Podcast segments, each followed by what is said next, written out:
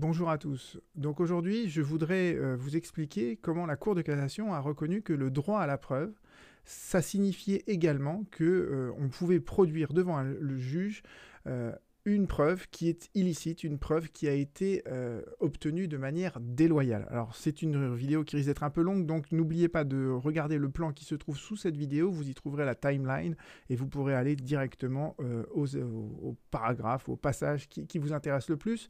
Mais je voudrais vraiment faire une analyse détaillée de tout le chemin qu'a parcouru la Cour de cassation dans sa jurisprudence pour bien vous expliquer en fait la solution qu'elle a retenue aujourd'hui et surtout on verra à la fin de cette décision, euh, de cette vidéo pardon, les implications, les conséquences que cette décision elle peut avoir autant pour le salarié que pour l'employeur. Donc c'est une décision qui, à mon sens, est extrêmement importante puisque elle joue sur cette problématique fondamentale qui est de la preuve devant le juge, d'accord? Et là, la Cour de cassation a fait une, une avancée euh, et je pense qu'elle n'a elle-même pas totalement mesuré toutes les conséquences de la décision qu'elle vient de rendre. Alors, brièvement, la solution de la Cour de cassation, elle est très simple. La Cour de cassation nous dit que le droit à la preuve peut justifier qu'une preuve illicite, une preuve qui a été obtenue de manière déloyale, soit produite devant le juge, et le juge ne va pas nécessairement l'écarter des débats. Et euh, mon analyse, D'accord C'est vraiment une interprétation personnelle, mais vous verrez au terme de cette vidéo que euh, peut-être qu'elle vous a convaincu. Euh, à mon sens, euh, en fait, le principe de la loyauté de la preuve en droit du travail, il n'existe plus. et je vais essayer de vous expliquer pourquoi. Alors, pour bien comprendre en fait cet arrêt, je vais essayer de le mettre en perspective avec un autre arrêt qui avait été rendu un an auparavant, le 27 novembre 2019. Et vous allez voir que quand on compare ces deux arrêts, on se rend compte qu'en un an de temps, la Cour de cassation a complètement changé sa manière de penser. Alors, pour comprendre comment on va mettre en perspective ces deux arrêts, je dois vous rappeler deux grosses jurisprudences de la Cour de cassation. Vous avez tout d'abord une première jurisprudence qui est celle-ci, qui a été reconnue, vous voyez, assez tôt, en 2004. Et la Cour de cassation, elle avait admis à l'époque que le salarié, durant l'exécution du contrat de travail, il peut, à l'occasion de ses fonctions, nous dit la Cour de cassation, il peut prendre connaissance de certains éléments. Et il peut les garder, d'accord Par précaution, il les garde, il les met sur une clé USB, il les envoie par email. Il garde ces éléments de preuve, d'accord Ces éléments dont il a connaissance dans le cadre de ses fonctions, euh, dans la perspective que si un jour il se retrouve contre son employeur devant un juge, eh bien, euh, il va produire ces éléments en justice. Et en fait, il y a eu une controverse à la fin des années 90, début des années 2000, entre la chambre criminelle de la Cour de cassation et la chambre sociale. La chambre criminelle, elle avait une approche euh, très rigoureuse euh, qui consistait à dire quoi? Le salarié, d'accord? Tout ce dont il a connaissance durant l'exécution de son contrat de travail, tous les documents qu'il s'approprie durant l'exécution de son contrat de travail, c'est des documents qui appartiennent à l'employeur. Donc, c'est des documents qu'il a obtenus de manière frauduleuse, c'est du vol, littéralement parlant, d'accord? C'est du vol. Donc ces éléments de preuve, ils ont été obtenus de manière frauduleuse, ils ont été obtenus de manière déloyale, donc non seulement ces éléments de preuve ne peuvent pas être produits en justice, mais en plus de ça, le salarié s'expose à des sanctions pénales. Et c'est un raisonnement qui est effectivement très rigoureux et qui correspond d'ailleurs à, la logique du droit du travail. C'est-à-dire que le salarié, dans le cadre du contrat de travail, il fournit sa force de travail, il, exerce, il exécute pardon, une prestation de travail, mais le produit de ce qu'il a fait, ça appartient à l'employeur. Voyez? Dans le cadre du contrat de travail, finalement, tout appartient à l'employeur, euh, y compris la force de travail du salarié que celui-ci loue à l'employeur. Donc, tous les éléments dont le salarié a connaissance, qu'il s'approprie, qu'il photocopie, qu'il copie dans le cadre de l'exécution de son contrat de travail, c'est effectivement des éléments de preuve qui ont été obtenus de manière frauduleuse, de manière déloyale. Mais la Cour de cassation, la chambre sociale de la Cour de cassation, avait dit oui, mais lorsque cela est strictement nécessaire à l'exercice de ses droits en justice, le salarié peut produire ces éléments de preuve dont il a pris connaissance dans le cadre de ses fonctions. Donc vous voyez, et ça c'est, euh, j'ai cité juste en dessous l'analyse du professeur Vermel qui vous faisait bien comprendre que la chambre criminelle s'est ralliée finalement à la solution de la chambre sociale, donc la jurisprudence de la Cour de cassation, elle s'est unifiée pour reconnaître que les droits de la défense, l'exigence du procès équitable, pouvaient justifier, dans la stricte mesure d'ailleurs, hein, dans la stricte mesure de l'exercice des droits en justice du salarié, pouvait justifier que l'on produise en justice des éléments. La Cour de cassation ne dit pas qu'ils ont été obtenus de manière déloyale, mais voilà, effectivement, c'est des éléments de preuve qui ne lui appartiennent pas, qui appartenaient à l'employeur, qu'il s'est approprié et qu'il va produire en justice. Donc vous voyez, ça c'est cette première jurisprudence qui est importante à garder en tête. Ensuite, vous avez la deuxième jurisprudence qui est celle relative au droit à la preuve, que j'ai déjà expliqué dans trois autres vidéos euh, de, cette chaîne. Et d'ailleurs, je vous, renvoie à ces, trois autres vidéos. Et vous voyez que le droit à la preuve, la première fois qu'il est reconnu, c'est en 2016. Donc vous voyez bien que ces deux jurisprudences qui ne sont pas du tout les mêmes, puisque la jurisprudence précédente, elle a été reconnue en 2004, d'accord? Et il faut attendre 12 ans après pour qu'on arrive à cette notion du droit à la preuve. Et le droit à la preuve, vous l'avez bien compris, c'est quoi? C'est l'idée toute simple de se dire que bah, c'est exactement la même chose que d'être dans l'impossibilité juridique de saisir un juge. On vous dit, vous n'avez pas le droit d'aller en justice. Et c'est exactement la même chose que de dire également, vous pouvez aller en justice, mais de toute manière, votre prétention juridique, le juge ne pourra pas la trancher parce que tous les éléments de preuve y sont détenus par la partie adverse et elle ne veut pas les produire, et si elle devait les produire, il en résulterait une atteinte à ses libertés fondamentales. Et la Cour de cassation a dit oui, mais l'exigence du procès équitable, ça peut justifier qu'on porte atteinte aux libertés fondamentales de la partie adverse, dès lors que ça permet au juge de trancher la contestation. Et dans son rapport annuel, la Cour de cassation nous dit l'atteinte à la liberté fondamentale d'une partie elle paraît moindre dans ces cas-là.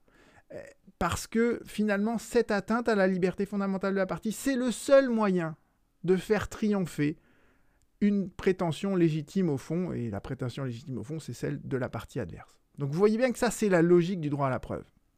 Donc vous gardez bien en tête qu'on a donc, on est en présence de deux jurisprudences euh, qui ne sont pas les mêmes, voyez. Ah, elles n'ont jamais été articulées l'une par rapport à l'autre, ces deux jurisprudences autonomes au sein de la Cour de cassation. Et c'est des. Alors, il, il, me semble important de souligner pourquoi ce sont à la fois des situations différentes, mais qu'en même temps la problématique elle est commune. Alors, j'essaye de reformuler ça pour que ce soit vraiment parfaitement clair. Hein. Le droit à la preuve, dans le droit à la preuve, en fait, tout se passe pendant le procès. C'est-à-dire que on est déjà devant le juge et il y a une partie qui détient une pièce, un élément de preuve, et qui refuse de la produire en justice. Donc, voyez que faire produire cette preuve en justice, c'est théoriquement illicite, puisque il en résulterait, ça suppose en fait une atteinte à la liberté fondamentale de cette partie. Mais cette illicéité, elle est couverte par une exigence supérieure qui est celle du procès équitable. Et donc on considère que euh, cette exigence supérieure, elle permet l'atteinte à cette liberté fondamentale et surtout cette atteinte à la liberté fondamentale d'une partie, elle se fait sous le contrôle du juge, sous l'auspice du juge qui va autoriser le droit à la preuve. Alors que dans la première situation que je vous ai décrite, tout se passe en deux temps. C'est-à-dire que avant le procès, le salarié obtient de manière déloyale, de manière illicite, une preuve. D'accord? Et il y a effectivement une atteinte à la liberté fondamentale de l'employeur, au secret des correspondances de l'employeur. Et cette atteinte, elle se produit avant le procès. Et souvent, elle se produit à l'insu de la victime qui est l'employeur. Je dis bien victime avec des guillemets parce que, justement, euh, on considère que bah, le salarié, pour pouvoir se défendre, doit pouvoir produire ces éléments de preuve. Et c'est ça le deuxième temps, en fait, c'est que pendant le procès, l'employeur découvre que le salarié a conservé des éléments qui ne lui appartenaient pas, des éléments euh, qui étaient propres au fonctionnement de l'entreprise. Donc l'employeur va s'estimer victime finalement d'une atteinte au secret des correspondances, d'une atteinte à, euh, à, sa liberté fondamentale de la vie privée. Et vous avez vu que dans une précédente vidéo, je vous ai dit qu'on avait reconnu aux personnes morales l'existence d'une vie privée, ce qui est un peu discutable. Euh, donc voilà, l'employeur s'estime victime d'une atteinte à sa liberté fondamentale, une atteinte qui a lieu avant le procès, et il en déduit que la preuve doit donc être écartée des débats puisqu'elle est déloyale. Et la Cour de cassation, la Chambre sociale puis la Chambre criminelle ont dit non. Dès lors que ces éléments sont strictement nécessaires à la défense des intérêts du salarié, il peut donc les produire en justice. Et vous voyez bien que les situations sont différentes, mais en réalité la problématique elle est commune. Elle est commune pourquoi? Parce que dans un cas comme dans l'autre, il y a bien une atteinte à une liberté fondamentale, il y a bien une atteinte au secret des correspondances. Alors parfois l'atteinte se produit avant le procès, parfois elle se produit pendant le procès lorsqu'on met en œuvre le droit à la preuve, mais il y aura toujours une atteinte à une liberté fondamentale. Et c'est pas grave le temps, le moment où cette atteinte se produit, que ce soit avant le procès ou pendant le procès. C'est pas grave pourquoi? Parce que à chaque fois, et c'est ça la seule chose qui importe, à chaque fois, c'est le juge qui va contrôler cette atteinte à la liberté fondamentale et qui va la mettre en balance avec l'exigence du procès équitable, le fait que une partie doit avoir un accès concret et effectif à un juge. D'accord? Donc, les problématiques sont, sont, à mon sens, identiques. Et on en arrive maintenant à l'arrêt dont je voulais vous parler, l'arrêt de 2019, que voici, vous aurez les références exactes sous cette vidéo. Et je voudrais qu'on analyse le moyen. Regardez la première phrase du moyen. Comment elle est rédigée. Et je vous la relis. Lorsque cela est strictement nécessaire à l'exercice de ses droits en justice dans le litige qu'il oppose à l'employeur, le salarié peut produire en justice des, des, documents dont il a eu connaissance à l'occasion de ses fonctions, quand bien même il en résulterait une atteinte à un droit fondamental ou au secret des correspondances, pour autant que l'atteinte est justifiée et proportionnée au but poursuivi. Donc vous voyez que cette branche de ce moyen, elle fusionne en fait les deux jurisprudences dont je vous ai fait part au début. La jurisprudence qui a été initiée en 2004 et qui opposait au départ la chambre civile, la chambre criminelle, où on dit bien que le salarié, dans le cadre de ses fonctions, peut avoir accès à des documents qui ne lui appartiennent pas, mais qu'il aura le droit de produire en justice parce que c'est strictement nécessaire à ses droits, euh, sa, à sa défense en justice. Et d'un autre côté, on fait bien référence à la logique du droit à la preuve, qui est une logique du procès équitable, où l'on doit mettre en balance, d'accord, les intérêts du salarié et l'atteinte éventuelle aux libertés fondamentales de l'employeur. Et si ce rapport de proportionnalité, il est fait correctement par le juge, eh on peut aboutir à cette solution, à cette considération toute simple de dire, ben, euh, l'effectivité d'accord, du droit euh, du, procès équitable suppose que l'on euh, admette cette preuve qui a certes été obtenue par le salarié dans des conditions qui peuvent paraître déloyales, qui peuvent paraître illicites, mais qui sont néanmoins nécessaires à ce que ces prétentions en justice puisse être tranchée par le juge. Donc vous voyez que cette branche-là de ce moyen, elle fusionne en fait ces deux propositions. Et malheureusement, la Cour de cassation a eu une réponse assez, euh, timide, euh, timorée entre guillemets. Elle a rejeté ce moyen en disant, euh, en se contentant de dire, eh bien, on va rester sur le principe que si la preuve, elle a été obtenue par un procédé déloyal, alors elle est irrecevable. Et on l'écarte des débats. Et la Cour de cassation a rajouté ici, euh, c'était en fait les pièces en question, c'était un échange de courriels euh, qui avait eu lieu entre la directrice de l'association et euh, différents cadres de l'association. Et dans cet échange de courriels, en fait, on voyait apparaître que l'employeur assumait parfaitement qu'il être l'auteur d'une discrimination syndicale au sein de l'entreprise. D'accord? Donc c'était quand même un échange de mails qui était extrêmement problématique. Et la salariée, euh, dans ses conclusions, elle prétendait que en fait, euh, ces documents lui avaient été remis de manière anonyme. Elle ne savait pas qui lui avait remis. Elle les avait trouvés un jour sur son bureau. Et donc elle les produisait en justice. Et la Cour de cassation en fait répond Euh, là, en l'occurrence, donc c'est euh, des courriels qui ont été échangés entre des cadres de l'entreprise, donc c'est bien euh, quelque chose qui est couvert par le secret des correspondances, et la salariée ne prouve pas en plus que ces éléments lui ont été remis volontairement ou qu'elle en avait eu connaissance dans le cadre de l'exercice de ses fonctions de représentation, alors qu'en fait, elle en avait eu connaissance juste dans le cadre de ses fonctions de salariée, pas simplement parce qu'elle était investie d'un mandat représentatif, juste parce qu'elle était salariée de l'entreprise.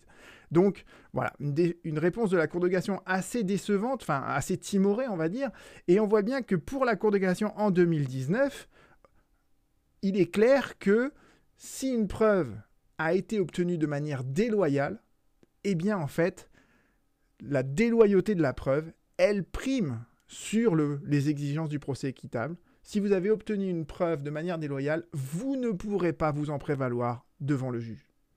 D'accord? Donc ça, c'est cet arrêt de 2019. Euh, le moyen, vous voyez, était assez joli puisqu'il il essayait de fusionner ces deux jurisprudences euh, dont je vous ai fait part au début, et la Cour de cassation est restée campée sur cette position que si une preuve a été obtenue de manière déloyale, on ne peut pas la produire en justice. Dans euh, l'arrêt Petit Bateau euh, dont j'ai fait une autre vidéo. Vous savez, c'est l'arrêt dans lequel en fait un employeur va utiliser des informations qu'il a récupérées sur le compte privé Facebook d'une salariée pour la licencier pour faute grave ensuite. Eh bien, dans cet arrêt, euh, donc petit bateau, le raisonnement de la Cour de cassation, et je vous cite là les deux passages euh, importants du raisonnement de la Cour de cassation, elle se fait bien en deux temps. Dans un premier temps, la Cour de cassation détermine si la preuve elle a été obtenue de manière loyale, et là, en l'occurrence, ça ne posait pas vraiment de, débat puisque l'employeur avait été informé par une des collègues de la salariée de ce qui s'était produit sur le compte Facebook en question. Donc la preuve, nous dit la Cour de cassation, elle a été obtenue de manière loyale. Et d'autre part, euh, la Cour de cassation dit, une fois qu'on a tranché cette question, on peut alors mettre en œuvre le droit à la preuve. Donc vous voyez que le 30 septembre 2020, d'accord, même pas un mois avant l'arrêt qu'on va voir maintenant, euh, la Cour de cassation raisonnait encore sur le terme de d'abord on se pose la question de la loyauté de la preuve pour ensuite se poser la question du droit à la preuve. Et dans l'arrêt euh, du 25 novembre 2020, vous avez donc ce paragraphe 16 qui est absolument indigeste, mais euh, je, l'ai simplifié pour vous. En fait, ce qui est important, euh, en fait, si on... Donc, je vous rappelle les faits, comme ça sera, vous comprendrez l'apport, les apports de cet arrêt. Euh, en fait, c'était un salarié qui travaillait à l'AFP et l'employeur, donc l'AFP, euh, s'est rendu compte, euh, grâce aux adresses IP en fait, qui étaient utilisées dans l'entreprise, l'employeur collectait les adresses IP au sein de l'entreprise et ils se sont rendus compte, grâce à ça, que le salarié avait un comportement qui était extrêmement répréhensible, parce que je crois qu'en gros, il, donnait des informations confidentielles au sein de l'AFP à un concurrent. Donc l'employeur euh, constate ça grâce à la collecte des adresses IP des, ordinateurs de tous les salariés de l'entreprise. Euh, et donc le salarié est licencié pour faute grave. Et il arrive devant le juge en disant, attendez, euh, la collecte, une adresse IP, d'accord, c'est une information à caractère personnel. Pourquoi? Parce que une adresse IP, ça permet d'identifier une personne physique. Donc déjà, c'est une, une, information à caractère personnel. Vous avez constitué en fait un fichier de données à caractère personnel, vous deviez donc le déclarer à la CNIL, ce que vous n'avez pas fait. Vous auriez dû également euh, informer les institutions représentatives du personnel ainsi que tous les salariés, ce qui n'a pas été fait non plus. Donc votre élément de preuve, ce avec quoi vous m'avez licencié, il est illicite. Donc vos logs de, des adresses IP et de, des adresses IP de mon ordinateur seront écartés des débats et le licenciement, il est nécessairement sans cause réelle et sérieuse. Et la Cour de cassation, qu'est-ce qu'elle va répondre? Elle va d'abord répondre que, effectivement, euh, une adresse IP, c'est une information à caractère personnel. Euh, mais, et c'est ça qu'elle nous dit, en fait, euh, au niveau de la preuve, elle nous dit l'illicéité d'un moyen de preuve au regard de la loi de 78, etc., n'entraîne pas nécessairement son rejet des débats. Le juge devant apprécier par la voilà. Donc je vous ai simplifié tout ça. Je vous, en fait, quand on a un pavé comme ça, il faut le découper en plusieurs phrases simples. Et si on le découpe en plusieurs phrases simples en faisant abstraction de cette histoire de la loi de 78 sur les, les, adresses IP, qu'est-ce que vous avez? Vous avez en fait les propositions suivantes. l'illicéité d'un moyen de preuve n'entraîne pas nécessairement son rejet des débats. À quelles conditions? Eh bien, le juge doit apprécier si l'utilisation de cette preuve a porté atteinte au caractère équitable de la procédure dans son ensemble. Autrement dit, une preuve illicite, d'accord, elle peut parfaitement rester dans les débats dès lors que le procès équitable euh, n'est pas en cause, d'accord, dès lors qu'il n'y a pas une atteinte au procès équitable. Et déjà, à travers ces deux premières propositions, vous voyez qu'on est déjà dans la problématique du droit à la preuve. Parce que le droit à la preuve, c'est exactement ça. C'est de dire, il faut que on puisse avoir accès à un procès équitable. Et le procès équitable, en fait, il prime sur toutes les autres exigences, sur les atteintes qu'il pourrait, engendrer à des libertés fondamentales. Et c'est ce que poursuit la Cour de cassation dans son raisonnement. Le juge doit mettre en balance le droit au respect à la vie privée du salarié, et le droit à la preuve. Et le droit à la preuve, dernier temps du, raisonnement de la Cour de cassation, c'est quoi?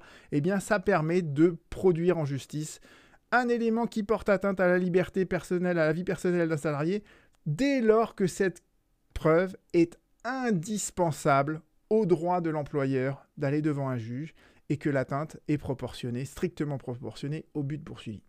Donc, si vous voulez encore plus clarifier ce que dit la Cour de cassation, qu'est-ce qu'elle nous dit? Elle nous dit ben, que, et c'est pour ça que je vous dis que la loyauté de la preuve, elle n'existe plus en droit du travail, elle nous dit que le droit à la preuve justifie qu'une preuve illicite, qu'une preuve qui a été obtenue de manière déloyale, soit produite devant le juge, et elle ne sera pas écartée des débats si elle est indispensable à la partie qui s'en prévaut.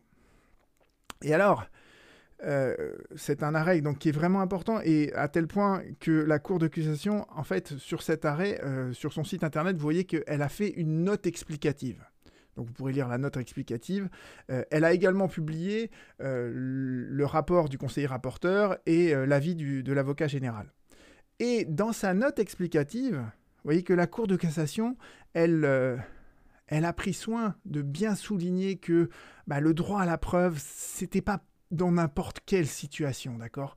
Et, pour bien montrer à quel point elle voulait enserrer ça dans des limites très strictes, elle nous dit, voilà, dans le reste de la jurisprudence sur le droit à la preuve, on vous dit qu'on peut obtenir la production forcée d'un élément de preuve dès lors que c'est nécessaire au succès des prétentions d'une partie. Alors que là, en fait, si c'est une preuve illicite, eh bien, il faut que cette production, elle soit indispensable. C'est pas nécessaire, c'est indispensable. Euh, et, là, quand on voit ça, euh, voilà, moi, c'est ma réaction. C'est, non mais allô, quoi. Enfin, je veux dire, ça, ça rime à rien. Ce genre de, de, de querelle de mots. Enfin, je veux dire, je suis allé voir la définition de nécessaire. Nécessaire, ça veut dire dont on ne peut se passer, qui est indispensable. Et indispensable, c'est dont on ne peut se passer. Donc, enfin, je veux dire, euh, une preuve qui est nécessaire, une preuve qui est indispensable, c'est exactement la même chose. Et quand les juristes commencent à couper les cheveux en quatre et à se poser des questions sur la différence entre le nécessaire et l'indispensable, enfin, c'est là où ils sont un peu à côté de la réalité, quoi.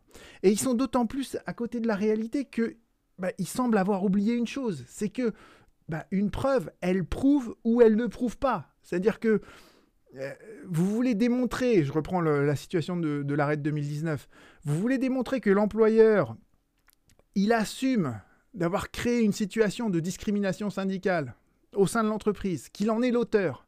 Vous avez pour ça des éléments, des courriels que s'échangent les membres de la direction où ils reconnaissent ouvertement qu'ils sont l'auteur de discrimination syndicale. Bah, cette preuve, elle est bien indispensable aux salariés pour prouver cette discrimination syndicale. Voyez? Euh, et de manière plus générale, quand on va devant un juge et qu'on produit une preuve devant un juge, c'est parce que cette preuve, elle est indispensable à ce que l'on a envie d'établir.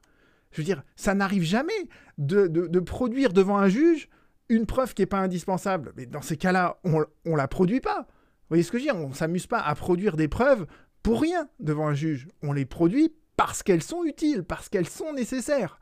Donc, la réserve que fait la Cour de cassation de dire euh, on pourra produire une preuve illicite dès lors que c'est indispensable à celui qui s'en prévaut, mais c'est une tautologie. Vous voyez, on, tourne en rond. Évidemment que le salarié va, ou l'employeur d'ailleurs, le salarié ou l'employeur vont prouver, vont euh, produire une preuve qu'ils ont obtenue de manière déloyale, qui, une preuve qui est illicite.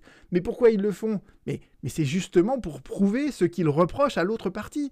Là, l'employeur, l'AFP, elle produit les logs des adresses IP des ordinateurs. Pourquoi? Parce que grâce à cette preuve, elle démontre de manière irréfutable que le salarié a transmis des informations à un concurrent. Bah, cette preuve, elle est bien indispensable, elle est bien nécessaire. Je veux dire, on peut, on peut faire des querelles de mots à n'en plus finir. On voit bien que cette preuve, elle prouve exactement ce que veut l'employeur. Voilà. Donc, vous voyez que euh, pour moi, en fait, le principe de la loyauté de la preuve en droit du travail, il est fini. Pourquoi? Parce que bah, dès lors que la preuve elle est illicite et, déloyale, mais qu'elle arrive à prouver exactement ce que l'employeur ou, le salarié euh, veulent démontrer, eh bien cette preuve, on ne pourra pas l'écarter des débats. Et vous allez voir maintenant que ça a des conséquences en fait qui sont énormes sur des pans entiers de droit du travail. Alors je vais commencer d'abord par recenser certaines des, illustrations jurisprudentielles qui me paraissent les plus, euh, les plus parlantes euh, concernant l'employeur. Et je terminerai après sur les conséquences très très importantes aussi que cette solution est là vis-à-vis du salarié. Et vous allez voir que euh, ça peut changer beaucoup de choses en fait pour les salariés dans le cadre de leur futur contentieux devant le juge prud'homal. Vis-à-vis de l'employeur déjà, il y a des jurisprudences bien assises de la Cour de cassation qui sont remises en question par ça. Vous avez, euh, premier exemple que je vous donne, l'arrêt de, 2011 de la Chambre sociale, qui en fait fait écho à un arrêt de 2004 de la deuxième Chambre civile, où, on euh, où la Cour de cassation donc, avait jugé euh, que le fait d'enregistrer une conversation téléphonique de quelqu'un à son insu, ou tout simplement le fait d'enregistrer la conversation de quelqu'un à son insu, eh ben, c'est un procédé déloyal, et donc cet enregistrement, il doit être écarté des débats. Eh bien, dorénavant, quand vous avez un employeur qui enregistre un salarié qui parle au téléphone avec un concurrent et qui lui donne des informations qui sont confidentielles, eh bien l'employeur aura le droit de licencier le salarié quand bien même il aurait enregistré le salarié à son insu lors d'une discussion téléphonique. Et d'ailleurs, l'arrêt petit bateau sur euh, ce qui se passe avec Facebook, il n'est pas très très loin d'ailleurs de cette idée-là. D'accord? De la même manière, on a dit que l'employeur, il ne peut pas vérifier le contenu d'un sac d'un salarié sans que le salarié l'ait préalablement autorisé à le faire. Moi, j'avais vu un, dossier où, en fait, le salarié, il avait volé énormément de choses, il avait tout mis dans le coffre de sa voiture. Et l'employeur avait fait ouvrir le coffre de la voiture sans obtenir l'autorisation du salarié, et ils avaient découvert que le coffre était rempli d'objets qui appartenaient à l'entreprise. Eh bien, dorénavant, l'employeur, il n'a plus besoin de demander l'autorisation du salarié. Il ouvre le sac, il ouvre le coffre comme comme il l'entend. Et en présence d'un huissier, il constate tout ce qui a été volé dans l'entreprise. Et cet élément de preuve, il est illégal, il est déloyal. Mais en même temps, il prouve que le salarié a volé, ce qui est un comportement gravissime, puisque c'est un comportement qui peut être sanctionné pénalement. Donc vous voyez bien que cette preuve, le salarié ne la fournirait jamais volontairement, puisque s'il ouvre son sac, on va se rendre compte de ce qu'il a volé. Donc l'employeur, il doit bien se procurer cette preuve de manière déloyale, passer en force, entre guillemets. Et s'il le fait et qu'il arrive à démontrer qu'il y a bien eu un vol de la part du salarié, il pourra donc le licencier pour cela. Et euh, la solution vaut de même pour euh, l'armoire individuelle d'un salarié, pour ceux qui ont des armoires individuelles. Euh, avec l'arrêt Nikon, on disait qu'on ne pouvait plus. Alors ça, c'est pas l'arrêt Nikon, l'arrêt de 2016. L'arrêt Nikon, il date de 2001. Mais vous voyez bien que avec l'arrêt Nikon, on disait et dans la suite de celui-ci, on, disait on ne peut pas consulter les messages à caractère qui sont identifiés par le salarié comme étant à caractère privé. On peut encore moins, nous dit l'arrêt 2016, consulter une messagerie privée que le salarié aurait laissée ouverte sur son ordinateur dès lors que c'est euh, son compte Gmail perso. Euh, l'employeur ne doit même pas regarder ce qu'il y a dessus. Mais dorénavant, si jamais il voit que sur le compte Gmail perso qui est resté ouvert sur le poste du salarié, il y a des éléments qui montrent que le salarié vend des, secrets professionnels à la concurrence, ben, l'employeur il peut collecter cette preuve. Certes, elle est déloyale, mais en même temps, elle lui permet de, prouver que euh, le, salarié est en train de vendre les secrets, la clientèle euh, à la concurrence. voyez? Et plus généralement, vous voyez, on disait à chaque fois que l'employeur ne peut pas recourir à des stratagèmes pour ensuite licencier le salarié. Je pense notamment, euh, j'ai pas retrouvé les références de, de, de, l'arrêt du conducteur de bus, mais c'était en fait un conducteur de bus qui ne marquait pas les arrêts sur son trajet. Et l'employeur en était informé. Donc en fait, ce qu'il avait fait, c'est qu'il avait fait monter des huissiers de justice dans le bus et les huissiers de justice donc, euh, étaient montés dans le bus comme de simples passagers. Ils avaient constaté qu'effectivement, le conducteur ne marquait pas les arrêts euh, à certains endroits de son passage pour pouvoir faire sa tournée plus rapidement. Et donc, l'employeur avait, euh, licencié le, conducteur. Et le conducteur avait dit, mais attendez, les huissiers, ils étaient dans... c'était un stratagème de les faire monter sans qu'ils se présentent sous la qualité d'huissier. Et effectivement, la Cour de cassation avait dit, oui, effectivement, la preuve l'employeur a eu recours à un stratagème, la preuve est donc déloyale, et donc le licenciement est forcément sans cause réelle et sérieuse. Eh bien, toute cette jurisprudence, elle est à mon sens remise en cause par l'arrêt AFP du 25 novembre 2020. Pour la géolocalisation, on va peut-être pas rentrer dans les détails, ça c'est plutôt une question de, euh, contrôle du temps de travail, mais voyez que l'employeur, il peut avoir vouloir utiliser euh, le GPS d'un salarié pour savoir où il est allé. Et, s'il découvre avec le système de géolocalisation que le salarié est allé voir par exemple un de ses concurrents, euh, ben, il pourrait éventuellement vouloir licencier le salarié quand bien même la preuve qu'il a obtenue, elle est euh, illégale. D'accord? Je terminerai enfin maintenant sur cette question, euh, la portée de cette solution pour le salarié. En fait, là aussi, euh, c'est une solution qui, à mon sens, euh, va avoir de nombreuses répercussions. Pourquoi? Parce que d'abord, il y a des contentieux qui sont extrêmement durs à prouver pour le salarié. Notamment, il y a une jurisprudence très ancienne et absolument constante, dans laquelle on nous dit, la Cour de cassation nous dit que la lettre de licenciement, elle énonce un motif de licenciement. Ça, c'est le motif de façade, entre guillemets. Et parfois, en fait, l'employeur, il a licencié le salarié pour une autre raison. D'accord? Vous allez licencier un salarié pour insuffisance professionnelle, alors qu'en réalité, la seule et unique raison pour laquelle vous le licenciez, c'est parce qu'il est trop vieux. Donc c'est une raison discriminatoire qui est tirée de l'âge du salarié. D'accord? Eh bien, c'est extrêmement dur de prouver la véritable cause du licenciement. Eh bien, dorénavant, le salarié, il peut utiliser des stratagèmes. Il peut lui aussi avoir recours à des enregistrements qui sont faits à l'insu de l'employeur. Et s'il le fait, mais que euh, ces éléments de preuve sont forcément, effectivement, déloyaux, sont illicites, mais si ces éléments de preuve prouvent qu'il y a bien eu une discrimination, eh bien, euh, l'élément de preuve ne pourra pas être écarté des débats. Euh, je pense également en matière de harcèlement moral et de harcèlement sexuel. Vous voyez que la victime, pourrait parfaitement avoir euh, sur elle un enregistreur euh, furtif euh, qui, enregistre les propos du harceleur vis-à-vis d'elle. Et, ces éléments de preuve, eh bien, elle pourra les utiliser dorénavant dans le cadre d'un procès prud'homal pour prouver qu'elle a été victime de harcèlement moral ou de harcèlement sexuel. Et c'est énorme ça, parce que la, toute la difficulté du contentieux sur le harcèlement, c'est la difficulté de la preuve. Et c'est pour ça qu'on dit que le salarié n'a pas à prouver le harcèlement, euh, que la preuve elle est répartie sur les deux. Mais à partir du moment où le salarié peut avoir recours à des éléments de preuve qui ont été obtenus de manière illicite, de manière déloyale, parce que c'est des enregistrements qui ont été faits à l'insu de l'employeur, à l'insu du harceleur, eh bien, euh, la preuve va être beaucoup plus facile pour le salarié. Et enfin, je pense notamment, il y a aussi un, j'ai souvent vu ça dans les dossiers euh, que je traitais, on disait toujours, il s'est dit des choses lors de l'entretien préalable. Euh, et, souvent, au moment de l'entretien préalable, c'est là où l'employeur est honnête, finalement, où il dit exactement ce qu'il pense et le salarié dit exactement ce qu'il pense. Et le problème, c'est que on ne peut pas savoir exactement ce qui se passe pendant l'entretien préalable.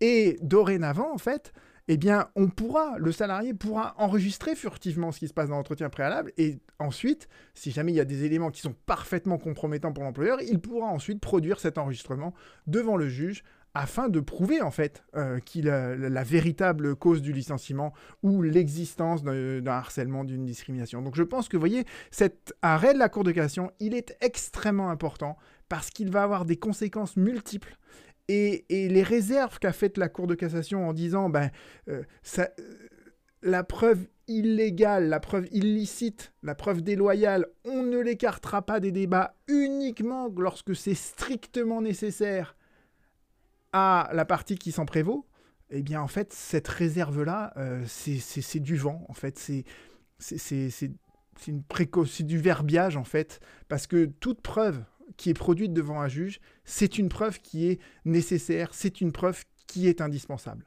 Donc je pense que la loyauté de la preuve en droit du travail, eh bien, depuis euh, le 25 novembre 2020, elle n'existe plus. Et je vous remercie pour votre écoute et on se retrouve très bientôt.